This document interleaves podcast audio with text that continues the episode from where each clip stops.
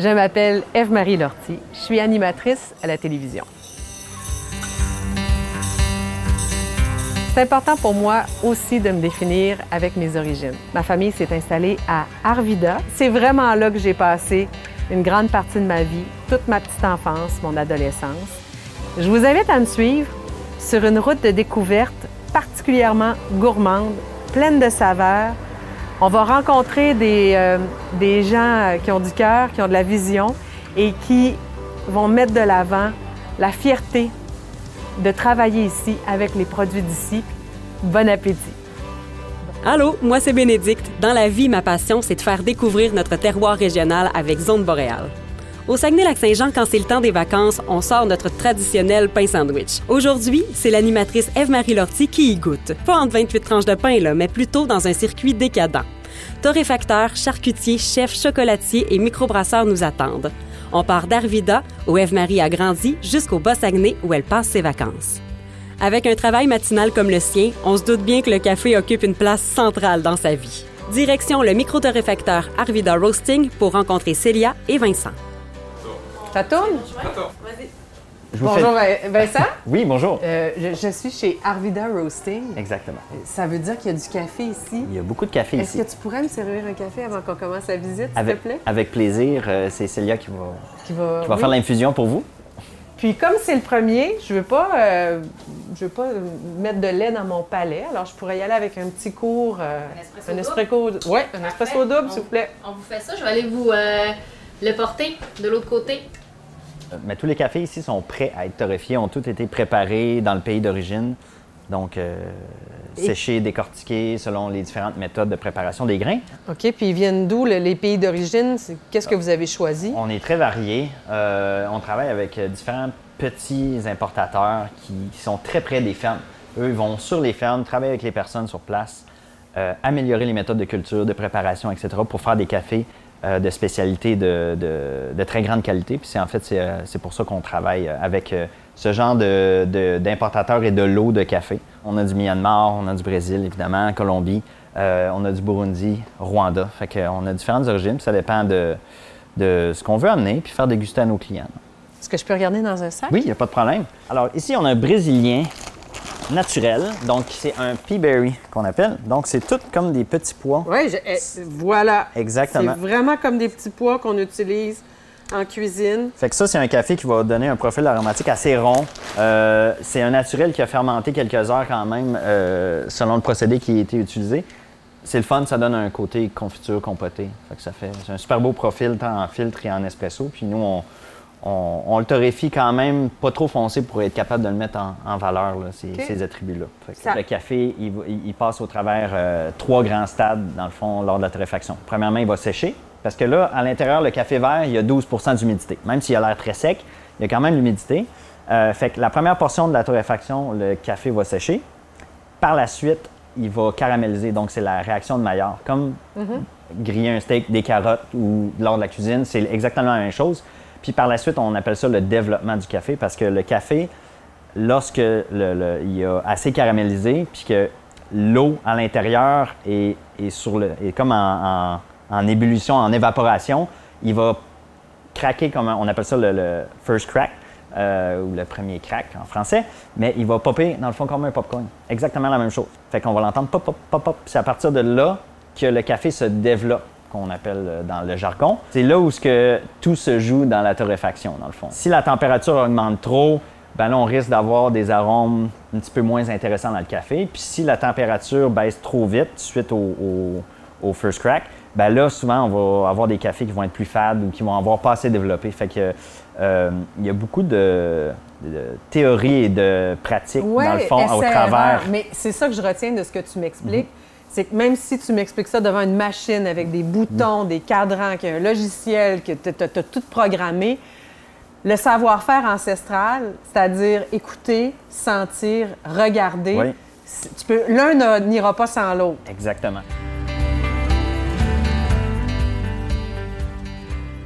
Célia nous initie à l'art de la dégustation du café, le cupping. En fait, on va faire une séance de coping qui est un protocole standardisé pour euh, évaluer un café, goûter. Nous aussi, c'est beaucoup pour faire du contrôle qualité là, dans des euh, torréfacteurs.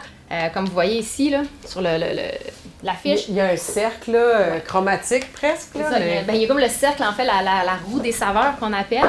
ça, ça va nous aider un peu à, à savoir les marqueurs aromatiques dans le café parce qu'en fait, il y en a plus dans le café qu'il y en a dans le vin. Ce que tu me dis, c'est que si on faisait une séance de coping, on est au Mexique, l'eau va avoir la même température, vous allez, on va avoir exactement le même, même standard. Parce que dans le monde du vin, ça ne fonctionne pas comme ça. Là. Là, pour le café, on se donne des bases universelles partout sur la planète. Exactement. Wow! Même l'eau est, euh, dans le fond, utilisée, c'est de l'eau distillée qu'on va rajouter des sels à la même quantité, dans le fond. 150 euh, ppm de, de, particules solides à l'intérieur de l'eau pour être capable d'avoir la même eau aussi, tout le monde la même eau.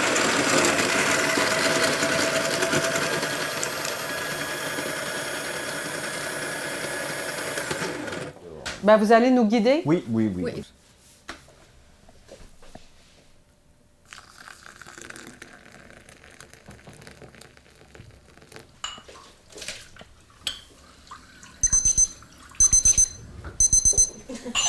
Alors, c'est prêt? Ça fait 10 minutes au total. Donc, euh, les cafés sont beaucoup moins chauds maintenant, sont prêts pour le palais.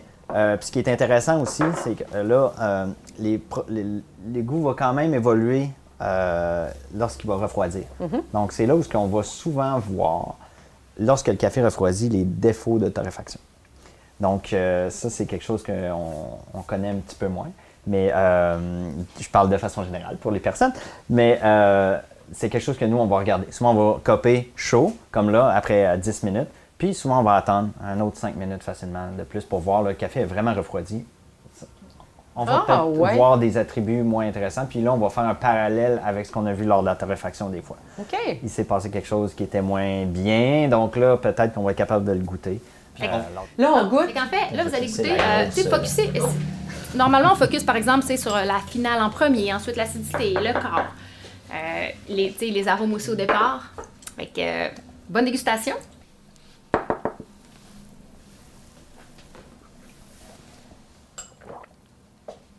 Pour moi, ce café-là, il est très doux. Puis, euh, pour moi, il y a de la noix. C'est de la noix que j'ai. Tu sais, dans le fond, quand vous dites doux, euh, dans la mesure où c'est vrai qu'on. Velouté. Tu sais, dans le fond, c'est un peu comme des baies. C'est très, très léger. C'est un peu fruité, mais pas, pas très. Tu sais, c'est pas un, un, gros punch de fruits, là. C'est pas. Tu sais, c'est un petit peu. C'est comme un petit peu fruité, plus un peu peut-être des des petits fruits bleus. Là. Euh, c'est assez euh, doux, sweet, justement. exactement. Euh, c'est bien balancé. Il y a une petite acidité. L'acidité quand même bien couverte justement par toute cette douceur-là. c'est ça qui fait aussi qu'un café est bien balancé. Si un café n'avait pas, n'avait pas d'acidité, ben, ça serait un peu ennuyant. Mm-hmm. S'il y avait mais s'il n'y avait pas non plus de douceur, ben, l'acidité serait trop prononcée. Et quand c'est bien balancé comme ça, on a moins, on n'a pas tant l'impression qu'il y a de l'acidité. Non, pas du mais tout. Mais il y en a. C'est pour ça que j'ai choisi le mot doux, mais ça voulait dire équilibré probablement. La douceur, en anglais, sweetness, c'est mhm. le côté, c'est difficile à traduire en français, mais le côté sucré du café, le côté rond, euh, c'est ça, sucré. Mais, mais c'est pas le sucre auquel on pense dans notre tête. C'est pas du sucre blanc. Non. Mais c'est quand même un concept qui est difficile à mhm. expliquer quand on n'a pas goûté. Mais moi, c'est ma première rencontre avec vous. Comment tout ça a commencé? C'est la grande question, évidemment. Euh, ça a commencé, bien, on est, je pense, aux alentours de 2015 environ, on est allé au Costa Rica euh, en voyage. On descend dans la vallée de Dota. C'est la, floraison des caféiers, ça arrive vraiment pas souvent, c'est vraiment une chance en fait. Là. Puis ça, ça sentait le jasmin à grande échelle partout. On descend là, puis c'est la première fois en fait qu'on a été en contact, on s'est rendu compte que le café c'était un arbre en fait, puis il y avait des petites cerises qui poussaient et tout. Euh, on a cherché, puis on a rencontré des micro-torréfacteurs. Puis là, c'est là que ça, a, que ça a tout changé, en fait. Ils nous ont amenés, euh, ils nous ont avec eux euh, dans la montagne, rencontrer des, fermiers. On a pris du café, ils l'ont torréfié le soir devant nous. c'est la première fois qu'on voyait comment ça se passait en réalité. Le lendemain, on l'a bu. Puis, tu sais, ils ont tellement été gentils avec nous, puis ils nous ont ils ont tellement partagé leur passion que nous, on s'est dit, ben, c'est ça qu'on veut faire, en fait. On veut ramener tout, tout ce qui on veut ramener ce sentiment-là à Saguenay. Euh, au début, c'était plus un passe-temps, mais on s'est rendu compte que c'était pas juste une, bonne idée, mais c'était vraiment c'était une opportunité d'affaires, en fait. C'est qu'il y avait, il y avait un marché qui était en émergence partout au Québec, mais qui n'était pas encore à Saguenay. Puis là, ben, on s'est implanté ici, à Arvida, évidemment, là, dans le coin patrimonial, comme ben, où j'ai grandi. Mais oui. Puis, Mais dans euh, quel quartier? Euh, Sainte-Thérèse. Bon, c'est là que j'ai grandi moi aussi. Voilà. C'est un peu aussi euh, dans notre mission là, d'amener ça à Saguenay, mais tu sais, on n'a rien à envier aux grandes villes. Bon, eh bien là, la belle virée. Fait qu'on peut continuer? On va passer proche du foyer des loisirs où je vais avoir un peu les yeux dans l'eau. Oh! je vois le foyer des loisirs, puis j'ai. je- J'ai encore un pétillement dans la peau. Ça sent le chlore, ça sent. euh, je sais que je vais avoir les cheveux mouillés, un frisson l'hiver. Je revis tout ça. C'est imprégné dans moi. C'est fascinant. Mais Arvida a cet effet-là sur moi vous, me- sortez de mon espace-temps, puis vous me replongez dans dans l'enfance, vous me replongez dans les souvenirs. Ève-Marie est une amoureuse de charcuterie. Quoi de mieux que de l'amener à la source rencontrer David des charcuteries Bistro D, une entreprise située en plein cœur de la rue Racine à Chicoutimi. Mais tu aurais pu juste rester avec un, un restaurant, un bistrot. Pourquoi la charcuterie? Pourquoi t'en aller vers ça, puis en faire un comptoir, une spécialité? Le- je suis quand même un gars de feeling. Je le dis souvent, mais c'est quand même ce qui dirige ma vie. Euh, le local à côté m'a inspiré une sandwicherie. Mais aussi, il y avait l'espace pour faire de la charcuterie. Un rêve que je caressais depuis plusieurs années, à la suite d'un stage en Corse. Qu'est-ce qu'il y a au Saguenay-Lac-Saint-Jean qui peut entrer dans l'équation de la charcuterie? Parle-moi des matières, parle-moi des, eau- des, des arômes, tout ce qu'on possède, là. Bien, au départ, euh, l'idée, moi, j'aime j'aime ça emmener des tendances. Oui, oui, oui. La charcuterie, ben, au Québec, on s'entend, on est là où la, la bière et le fromage étaient il y a 15-20 ans. En fait, ça commence. Au Saguenay, j'ai été le premier à faire de la charcuterie artisanale, on s'entend, pas de jambon et compagnie. Plus faire un saucisson sec, faire sécher de la viande en salaison. J'ai hâte de voir qu'est-ce qu'il y a sur la carte. Qu'est-ce que tu vas me proposer? euh, Bien, on va goûter quelques saucissons. Bien sûr. Euh, au niveau du... Tu sais, quand même, la charcuterie, c'est un monde. Euh, c'est un monde... Pour moi, hein, étant cuisinier, ça, fait, ça, a- fait 30 ans, il quelques années que je cuisine. Fait que c'est sûr que pour moi, l'inspiration, je me nourris de ça. Les, produits me parlent. Fait que dans la charcuterie, euh, c'est ce qui m'a amené à faire des saucissons qui sortent des fois un peu de l'ordinaire. Euh, on peut avoir... J'ai fait un poivre brandé, ça reste un classique. J'en fais un nature, ça reste un classique. Quand on arrive avec du gin, euh, après ça, des canneberges avec de la bière ou des figues. On arrive, on sort un peu de l'ordinaire. Je transforme ici. Là, tu vois, il y a le mélangeur. Je viens de faire mes mélanges pour demain. Je vais pousser en boyau. Je vais faire mes saucissons. J'ai de la saucisse fraîche aussi à faire. Parce que je fais de la transformation pour plusieurs personnes aussi. Fait que, euh, ici, transformation. Quand mon, mon saucisson est poussé en boyau, il s'en va ici en salle d'étude une salle qui va entre 20 et 23 degrés avec un taux d'humidité à 92% pendant cinquantaine d'heures. Le blanc qu'on retrouve sur ton saucisson qui sèche, Oui. c'est quoi ce blanc-là? Pénicillium candidum. Qui s'est développé C'est c'est la, souche de champignon qui est sur un camembert. Tu sais, pour balancer les arômes aussi, ben, je dis balancer, mais c'est l'équilibre que je veux dire. là. Sais, pas trop salé, salé. euh, ça, c'est méthode de serrage? Ben, tu sais, quand même, quand on fouille, on trouve des, des taux de sel. Mais les dernières années, j'ai tout raffiné. J'ai- descendu tranquillement, j'ai balancé. Parce que l'idée, c'est que ça soit pas trop salé, justement. Ce qui arrive souvent dans, dans la charcuterie commerciale. Oui. Ça élimine beaucoup de problèmes, mais. Au mais tu t'éloignes de la saveur, de la saveur, Ben, de tu sais, la moi, je suis matière. charcuterie artisanale. Je veux pas m'en aller vers du commercial. Là, j'en- Là, j'enlève la couenne. Oui. On l'entend, le bruit, clac! Ouais. C'est pour ça que les Corses, ils ont des bons couteaux aussi. Ouais, ça là. Peux-tu goûter, là? Ouais, ouais. Go. Fioco. Fioco. Partie de la fesse. C'est tellement délicat, là. ouais. Aïe, aïe, aïe. Là, j'ai mis dessus euh, de mémoire hein, euh, du romarin, du piment goria, de l'origan. Que c'est bon. Que c'est bien exécuté. Ouais. Les veines de gras sont juste là pour. euh, Mais tu sais, on est texture Oh, prosciutto. bon. là. Sûr que là, un vrai prosciutto avec l'os, tout ça, là, on change la dynamique, mais quand même, on réussit à avoir un. Ben, je préfère la texture. Ouais. Vraiment. Plus sec. Wow! Ouais. Et voilà la ventrèche. OK. La ventrèche, je peux comprendre quelqu'un qui vous. Qui, qui, qui- Ouais. C'est comme, on dirait, du bacon cru, slicé, parties de coupé bacon, ouais. très, très, très, très fin. Puis là, on dit goûte à ça. Alors, je vais y goûter. Cette chose m'appartient. Ah, c'est bon. Ouais, ouais. Ça, Ouais. c'est beau. Tu dis, on dirait une œuvre d'art. ouais. Ça, c'est copa. Tu laisses toute ta- la place au goût de la salaison, là. C'est-à-dire que moi, je le goûte le gras, je goûte la viande. Ton épice, ça prend vraiment jamais Mais le dessus. C'est toujours l'idée, là.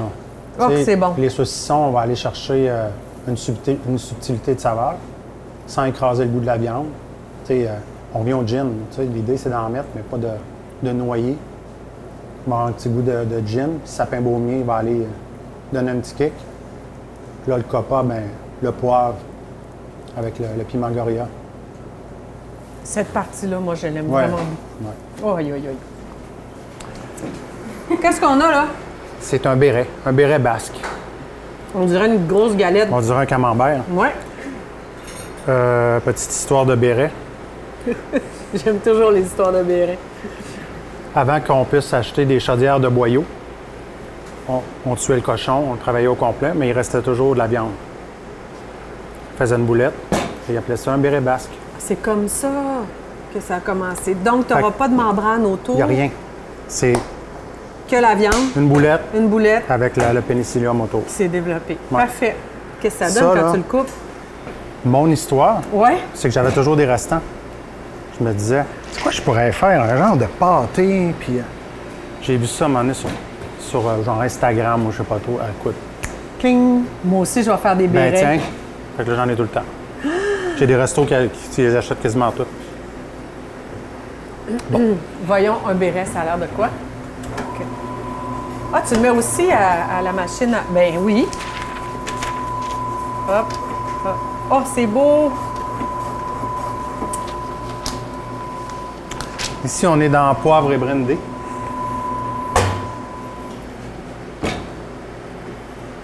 J'admire. Ouais. J'admire parce que C'est ce qui m'a attiré de la charcuterie. le persillage comme Ouais. ça, du gras, de la Ouais. viande. Alors, c'est... euh, ça, c'est comme un salami, mais ça... Un salami ou un saucisson un ou saucisson. une viande euh, fermentée séchée. Ah oui, il y a un peu, là, le brandy. Ouais. Un petit kick de poivre. Mais, En subtilité, bah oui, c'est ça. à peine.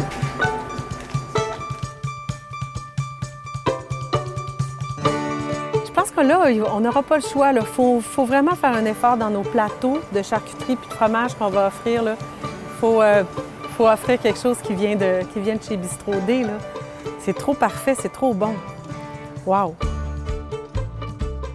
Sucré-salé, vous connaissez? Après avoir bien mangé chez Bistro D, c'est le moment de se sucrer le bec avec le chef du restaurant La Cuisine, David Janel. Il accueille Eve-Marie avec un bouquet de fleurs comestibles sauvages cueillies en route. Ça, c'est toutes des herbes que tout le monde voit tous les jours, mais ne savent pas qu'ils se mangent. Fait qu'en même temps, c'était pour ça qu'on voulait t'amener un petit bouquet comme ça. Puis là, quand tu nous as dit que vous étiez en avance, on a fait genre, oh oh. Là, j'ai fait, Béatrice, on y va. On a arrêté dans Faut un champ. cueillir vite. Ouais, fait que là, je disais, ouais, cours, va chercher ceux-là là-bas, je vais aller chercher eux autres. Ok, c'est beau. On est parti. On n'avait pas trouvé la dernière que je voulais. Fait qu'on a raté euh, quasiment ces quatre flashs au bord de la route pour aller chercher la dernière fleur qui manquait. Ça, c'est la verge d'or. Elle est dorée, elle, elle est jaune, jaune, jaune. Euh, vous irez sur, euh, Puis, euh, sur ça- image pour voir c'est quoi. Mais euh, c'est ça, là, tu l'as. Il y a différents temps de l'année qu'elle va prendre différentes saveurs. Des fois, on va de la verge qui va être un peu plus poivrée, euh, d'autres qui vont être plus un peu plus florale, tout dépendant. Tu l'utilises comment en cuisine? Tu les graines? Tu sèches? Ben, comme celle-là, comme elle pour la meringue, là, c'est une huile essentielle qu'on a faite. Fait dans le fond, on a distillé les fleurs pour aller chercher l'extrait naturel de ça. Fait quand que, même beaucoup de travail, là. oui, mais ça, je fais affaire avec des gens, c'est pas moi qui ai fait ça. OK. Mais c'est- c'est-tu toi qui as eu l'idée de dire on peut faire une huile essentielle à une huile? Non, c'est quelqu'un qui me l'a approché au début, mais moi, je le cuisinais déjà. OK. Puis là, quelqu'un me disait, hey, je, je- je ferais une huile avec ça, ça serait essayé. Je disais, ben, Go, on développe, on l'essaye. Euh, tantôt, tu as parlé du mélilo. Oui. Ça, je l'avais goûté, je l'avais pas vu. Fait que ça, là, euh, Tu l'as trouvé près de chez toi? Tout ça, là, ça se trouve partout. C'est ça qui est. C'est que le monde, on les connaît pas, puis on prend pas attention. Ben, il y a pire Mais que ça. là, là, tu Et- vas descendre, là, en, de- en descendant, tu retournes à l'Anse-Saint-Jean, Ouais. tantôt, là. Tu- Fixe le bord de route. Je vais tout voir. Tu vas je vais voir voir mon garde-manger. Tu vas le voir. Mais le pire, c'est qu'il y a des gens ça. qui appellent ça Ah. des mauvaises herbes. Ça, c'est la fleur à miel aussi qu'on appelle, qui est un peu la. la- nous autres, on l'appelle notre vanille boréale. Là, tu fais juste la choquer un peu, là. Tu t'en mettrais partout. Tu te parfumerais avec ça, tu sais. C'est-tu là que tu trouves toute- la plupart de ton inspiration? Euh, oui, ça, ça m'arrive. Mais des fois aussi, l'inspiration arrive n'importe quand. Euh, tu sais, comme euh, l'au- l'autre jour, je regardais, c'était euh, parce que j'ai les paysans du Fjord qui m'envoient une liste de, de- de produits par semaine. Puis là, mes enfants se baignaient, j'étais dans la piscine. Je les regardais en faisant ma, ma commande. Puis là, genre, je voyais les, pro- les produits envoyés à mes enfants sauter. Puis là, j'ai comme fait genre, OK, on a l'idée pour euh, le- le- cette recette-là de la semaine demain. Ou des fois, je me lève le matin, puis je suis comme genre, j'ai rêvé à ça, on essaye dessus, on le fait dessus. OK. Comme l'autre jour, euh, c'est ça qui m'est arrivé, je me suis réveillé, puis j'avais l'idée d'une glace à l'ail noir. Ben, on l'a fait. Ben oui, c'est ça. T'as des Oui. beaux rêves, toi? Ouais. ben, c'est correct, je fais pas de cauchemar, rien de ça, mais je rêve à de la bouffe, ça a l'air.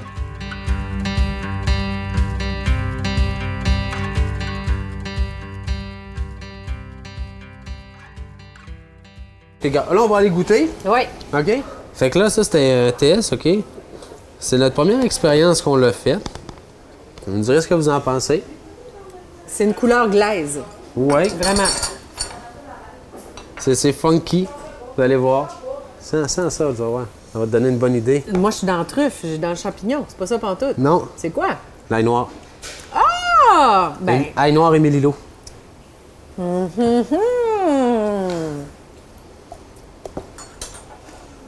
Ouais. Parce que l'ail noir, souvent, on va, on va ressentir les côtés un peu mélasse, euh, balsamique. euh, Moi, vraiment. c'est la terre, on dirait. C'est- Ouais, c'est ça. Non, fait qu'on a vraiment. On, on s'est dit, on va essayer ça. On n'a pas encore fait de quoi avec. On l'a juste créé, la glace. Fait que là, on va, fa- on va, on va peut-être, on va probablement euh, Foie avancer. gras. Foie gras, ça. Ouais, avec du foie gras, c'est sûr que ça serait bon. Moi, c'est sapin en premier, cèdre en deuxième, ensuite sapin encore, après ça, sapin, sapin, sapin. non, mélilo puis ail noir. C'est bon, c'est délicieux. Ben, c'est ça. C'est euh, le plaisir de, goûter à notre forêt, à qu'est-ce qui se trouve alentour de nous. Puis de. tu sais, la, la- la- la glace au sapin est le, premier élément que, que amené, que j'ai amené au début. Puis que le monde a fait genre. Ouais. Je pensais jamais que le sapin pouvait goûter aussi bon. Puis tu sais, de savoir le doser. Parce que mais- des fois, c'est trop fort. Oui, c'est ça, c'est ça. Fait que c'est bon. Puis tu sais, maintenant, on a des bières au sapin, on a tout avec ça. Mais tu sais, c'est- réussir à passer cette gaffe-là, dire au monde, hey, c'est bon, ça peut se manger. Il faut juste que ça soit bien fait, puis on n'aura pas de problème. Il n'y en a pas de problème. Il n'y a que de la joie. Oui. C'est en plein ça. Ben moi, je, me- je me- je suis un marchand de bonheur, c'est comme ça que je le dis. C'est beau de voir ça. La rue Racine, elle est belle. C'est le fun. Elle est bonne, elle goûte bon. On prend maintenant la route du fjord qui nous mènera jusqu'à l'Anse-Saint-Jean en passant par une foule de villages aussi beaux que chaleureux.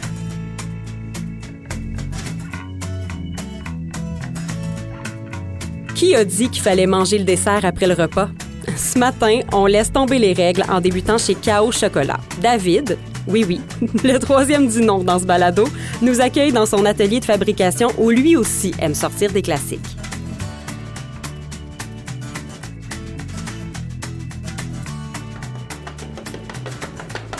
Ça travaille fort. Salut! Ça va Ça va? Ça va, David? Toi? Oui, c'est bien. Toujours travailler fort. Eh oui. On n'arrête jamais. J'arrive, euh, t'es en train de faire quoi, là? Je suis en train de faire mes coquilles. C'est-à-dire jeter la- l'extérieur des chocolats. Tu vas C'est remplir ça de ganache ou... Ouais, euh, c'est ça. C'est une opération délicate là. Qui demande euh, timing et concentration pour que toutes les coquilles soient pareilles. Alors moi, j'arrive au pire moment. Non, c'est correct, je suis en train de terminer. je suis en train de terminer, c'est bien correct. Je vais être à 3 dans deux secondes. OK. Explique-moi votre démarche. Qu'est-ce que vous avez en tête ici quand vous choisissez un chocolat? Euh, quel pays vous privilégiez? Ah, Euh, bah, parce que fait- veut, veut pas, on n'en fait pas ici au Québec. Non, pas encore. Ça va peut-être venir un jour. OK. Bah ouais, avec le changement climatique, on sait pas. hein. on rigole quand on dit d'ici 10 ans au Sa- au Saguenay, on va avoir des bananes, là, mais bon. on n'est pas loin, je pense. Euh, non, en fait, nous, ce qu'on veut, c'est quelque chose qui, vi- qui vienne d'endroits de pas trop loin. Donc, c'est sûr qu'on va privilégier la, Mexique, Amérique centrale, Amérique du Sud, parce que les, filières, logistiques sont beaucoup mieux établies que les liens directement avec l'Afrique, par exemple. Et donc, c'est sûr que l'empreinte écologique est moins chère d'un chocolat qui vient des Caraïbes, d'Amérique centrale, qu'un chocolat qui vient d'Afrique. Ça, c'est euh, évident, même si en Afrique, ils ont des chocolats absolument extraordinaires. On, en a un qu'on qu'on vend en Tanzanie euh, et à Madagascar. Parce que c'est sûr qu'il y a une qualité de chocolat là-bas qui est quand même extraordinaire. Puis de plus en plus, ça commence à devenir équitable, euh, respectueux, un peu plus respectueux de l'environnement et tout. Mais je, préfère rester sur notre continent. Mais tu dis, on est au Saguenay-Lac-Saint-Jean, euh, avec ce que ça implique comme difficulté pour amener le chocolat. Mais Entre autres, mais pour ce que tu mets dedans ton chocolat, là, tu as les deux pieds dans le terroir euh, rempli Oui. de trésors. là. Ouais, mais ça, encore une fois, ça, c'est pas facile de faire le saut. Parce que les gens, quand ils ont du chocolaterie, c'est pour eux, c'est exotique. Donc, ils veulent, ils veulent de l'exotisme. C'est-à-dire qu'ils veulent de la vanille, ils veulent du fruit de la passion, ils veulent de la banane, ils veulent. euh, bref. Caramel. Caramel, ça va, c'est encore, on a, on a l'anti qui fait notre sucre ici, donc c'est correct. Euh, mon beurre, ma crème, ça vient de la baie. Oui, la baie, à côté. Puis tout le reste, sauf les noix, viennent d'ici. C'est ex- les- extraordinaire. Dis-moi, c'est quoi ta saveur boréale qui t'a le plus étonné, le plus inspiré, que tu as pu mettre dans tes chocolats, que tu pensais pas que tu réussirais à mettre dans tes chocolats? Tu sais, quelque chose typique Saguenay-Lac-Saint-Jean, là. Euh, bah, la grosse découverte, ça a été la camerise, honnêtement. Euh, parce que bah, la camerise, déjà, il y a plein de variétés différentes. Je crois qu'il y a quelque chose comme 14 ou 17 variétés de camerise différentes, euh, toutes comprises. Euh, chacune sont vraiment extrêmement typées. Chaque chocolat, là, ils sont magnifiques. C'est des bijoux. Vous les travaillez avec une belle peinture et, et tout. Tout est fait à la main. Tout. Tout, tout, tout. Individuel? Ouais. Euh, tu sais, là, regarde, euh, j'ai plusieurs exemples. là. Bah, c'est pas les, les plus, les plus élaborés, là, mais ça, c'est framboise. c'est- ça, c'est- tout ça, c'est fait à la main. Bien là, ce que tu me montres, parce que je l'explique, on a un moule. Ouais. Euh, il doit y avoir, euh, je sais pas moi, 1, 2, 3, 1, 2, 3. Il y a 26 qualités. Merci. C'est- il y a 26 moules qui ont une forme, hmm, De cabosse.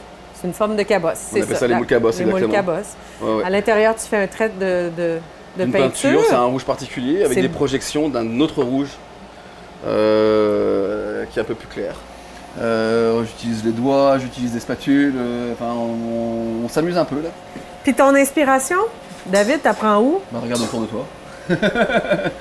tu sais, C'est l'Anse-Saint-Jean. L'Anse-Saguenay, c'est la montagne, c'est le Saguenay-le-Fjord, Ouais. c'est la rivière Saint-Jean, c'est l'air pur, c'est les grands espaces, c'est ça? Ouais, la forêt, mes cueilleurs. Mhm. Euh, ce que j'entends aussi un peu aussi à droite à gauche. c'est- Euh, tu vois, ça, ça, c'est caramel argousier. Ben, et, décris la couleur, là. Ah, L'argousier que j'utilise, c'est du vitamine A. Donc il y a de l'orange, du jaune mandarine et du ca- caramel, un côté cuivré. J'ai du cuivre, du jaune mandarine et du orange qui fait mon vitamine A.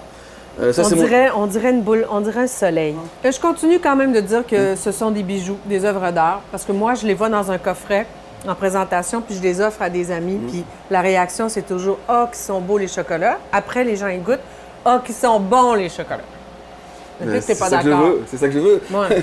Oui, c'est ça que je veux, je veux que ce soit beau et bon. Parce que ça doit. Mm. c'est- que c'est- tout doit être en adéquation, ça doit être homogène, ça doit être équilibré. Enfin, je sais pas, sinon. euh, si c'était un truc super beau, machin, puis qu'à l'intérieur c'est pourri, euh, que c'est pas bon, euh, c'est quoi l'intérêt, quoi? Mm. T'as l'impression de t'être fait avoir. C'est pas de la poudre aux yeux. Non. Puis, il y a une chose aussi qui est importante pour moi, c'est de rester sur mes saveurs. C'est-à-dire que quand je fais un chocolat à la camerise, je veux que ça goûte la camerise. Si je fais un chocolat au bleuet, pardon. euh, Tu je- veux que ça goûte le bleuet? Le bleuet? frais. T'as pas de confiture, de Rien. purée qui va rentrer. C'est moi qui fais tout. C'est toi qui le fais. tout, tout, tout, tout, tout de A à Z. À partir du moment où mon fruit arrive ici, euh, c'est moi qui transforme. Donc que ce soit de la cueillette, que ce soit de quelqu'un qui, qui- de de l'agriculture ou autre, Mhm. euh, c'est moi qui transforme tout. Je, n'achète rien de fait. Même mon praliné, c'est moi qui fais mes pralinés moi. Euh, passer par la Belgique, hein, c'est obligé. hein, le praliné, on a ça qui coule dans les veines quand tu vas en Belgique, comme la bière. je veux que ce soit unique, c'est-à-dire je veux que ce soit que tu sais, partout où tu vas dans le monde, tu vas dans dans une chocolaterie, tu vas avoir toutes les mêmes saveurs, les mêmes machins, les mêmes. euh, partout, c'est-à-dire que ce soit à Montréal, que ce soit, soit à Singapour, à Tokyo, machin, ils font tous la même chose. Parce qu'ils suivent tous les mêmes personnes sur Instagram, sur machin, ils font tous la même chose. Moi, ce que je fais ici, ils ne peuvent pas le faire ailleurs parce que bah, c'est que des choses qui viennent d'ici. C'est ça. Ou c'est des cueilleurs qui vont me le chercher ici, machin.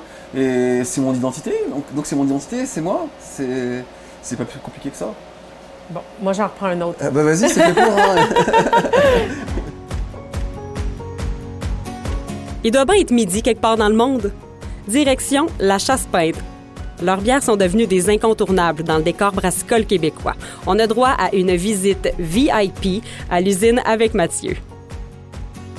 Allô?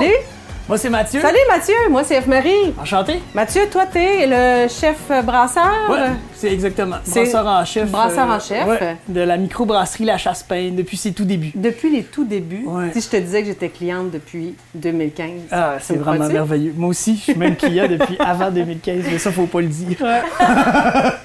T'as tout testé avant de pouvoir mettre une étiquette puis de dire on le vend. Quand même. C'est ça, c'est sûr.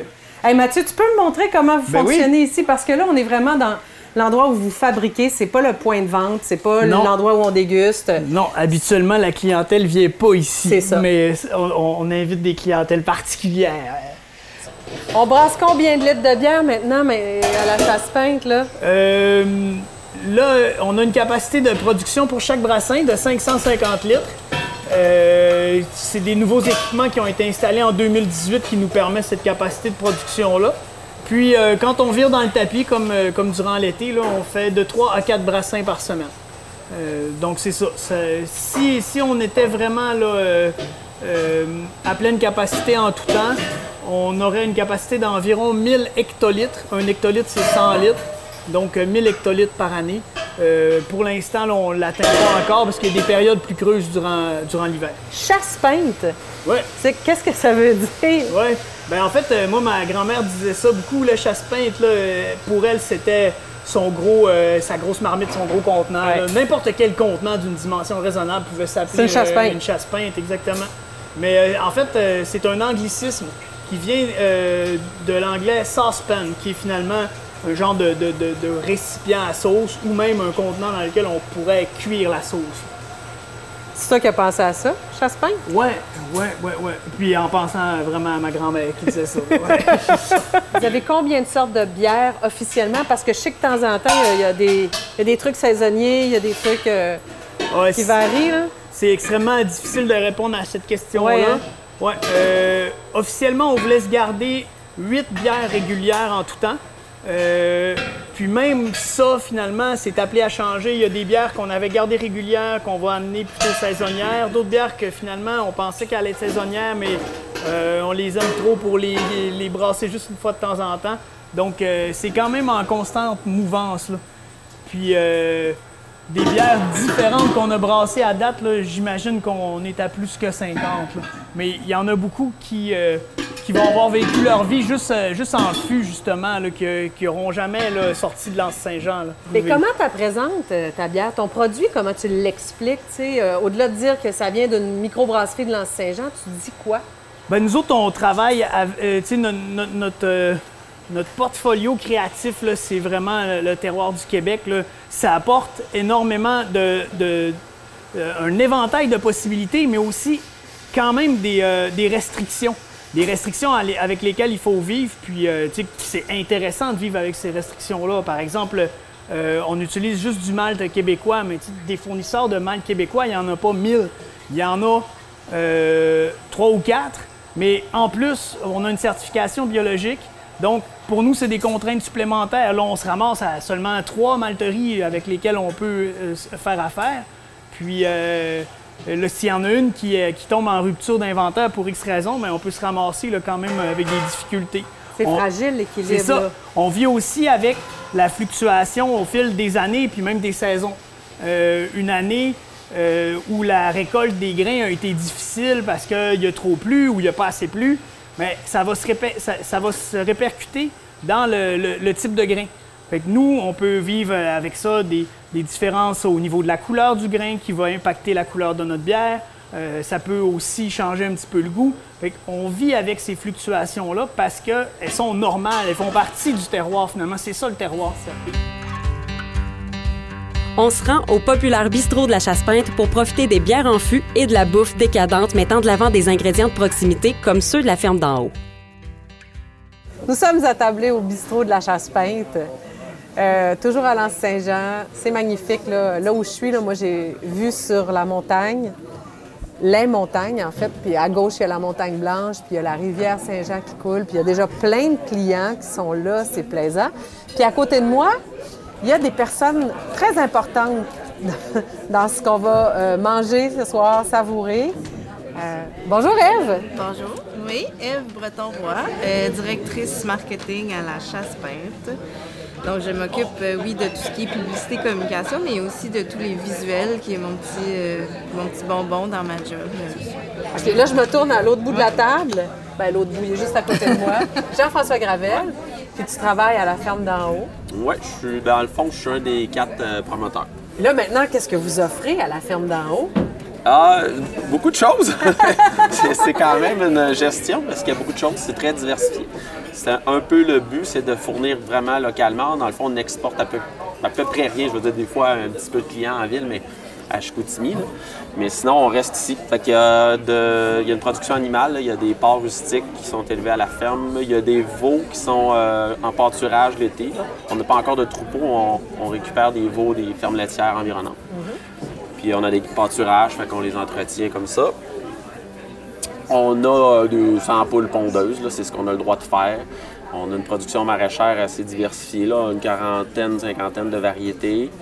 Des petits fruits, fraises framboises, des asperges, une serre. Ça, ça ressemble à ça. Là. Puis là, après ça, les saisons vont t'amener ta variété. Ouais, exactement, on suit, on suit les saisons. Carbe, betterave, euh, rabiole. euh, Ah oui. Name it, Oui, là. c'est ça. Ouais. On a kiosque libre-service où les gens en passent. Autant il va y avoir des, des gens locaux qui, achètent déjà souvent en début de saison comme c'est un genre de panier, mais c'est- juste une carte prépayée. Ils vont passer, puis ils vont prendre ce qu'ils veulent au courant de la saison. Puis les gens, les passants, les touristes peuvent passer aussi. Puis sinon, effectivement, on, a comme quatre restaurateurs, mais le- la chasse-pince, c'est quand même notre plus gros partenaire là, depuis le début. C'est vraiment avec eux, avec le chef, là, on a une belle relation, c'est le fun. Mon garçon travaille dans la cuisine, fait que je viens livrer le garçon et le mesclun et les légumes. Ouais, mais ça, ça vire en rond.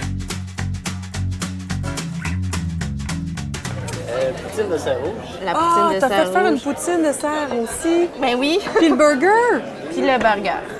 Ça, c'est les serres de Saint-Étienne. Les serres de Durand Saint-Étienne. Saint-Étienne, ouais. Exact. Qui est juste à côté d'ici aussi. Oui. Ça fait longtemps que vous collaborez avec eux, hein, je pense. Vraiment longtemps. Ouais, vraiment. depuis, euh, Ah là, les gens, ils voient dix pas.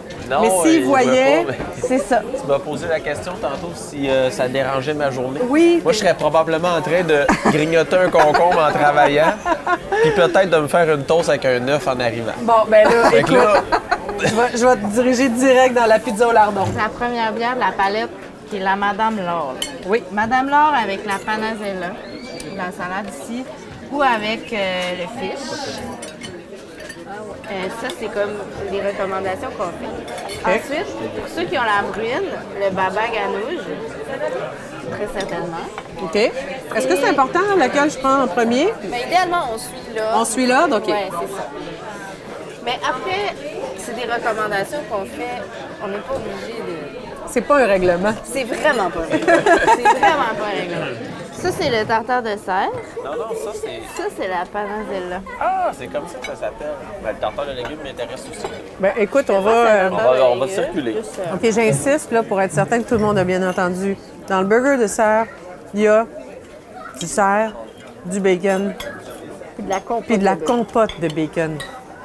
Je vous le dis, là, Que Gabriel fait C'est vraiment bon. c'est sa nouvelle C'est quand passion. même tannant, la compote de bacon. C'est très tannant, la compote de bacon. tu l'en... Il y a un revenez-y. Il y a un petit... Oui, c'est ça. Exact. Moi, j'irais avec la 14. La Celle-là? deuxième 14, oui, c'est ça. qui est la pause tendresse. Ça, c'est Oh, costaud, là. pause tendresse. Oui, c'est costaud. C'est aux griottes. Donc, une triple aux griottes affinée en fût de brandy. Surette, on sent bien l'alcool, quand même. Pourquoi costaud?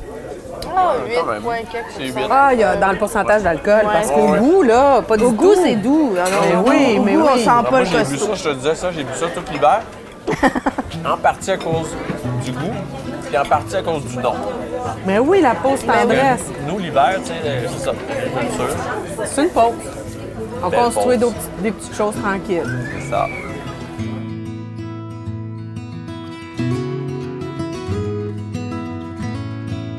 Tout ce qu'on a goûté valait le déplacement, la découverte.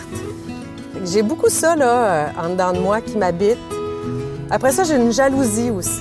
J'ai une jalousie de ceux qui, habitent encore Saguenay-Lac-Saint-Jean puis qui peuvent y aller souvent. Parce que moi, ben, ma vie est plus ici vraiment, en- autre que pendant les grandes vacances où est-ce que je suis euh, dans le Bas-Saguenay, mais je vous envie beaucoup. Vous avez aimé ce balado? Ça tombe bien. Il y en a six autres à dévorer avec Mathieu Dufour, Olivier Niquette, Sarah Dufour, Gaston Lepage et Lisanne Richard. Cette série balado est présentée par la Zone Boréale en collaboration avec Promotion Saguenay et Destination Lac-Saint-Jean. Production et réalisation, Canopée Média.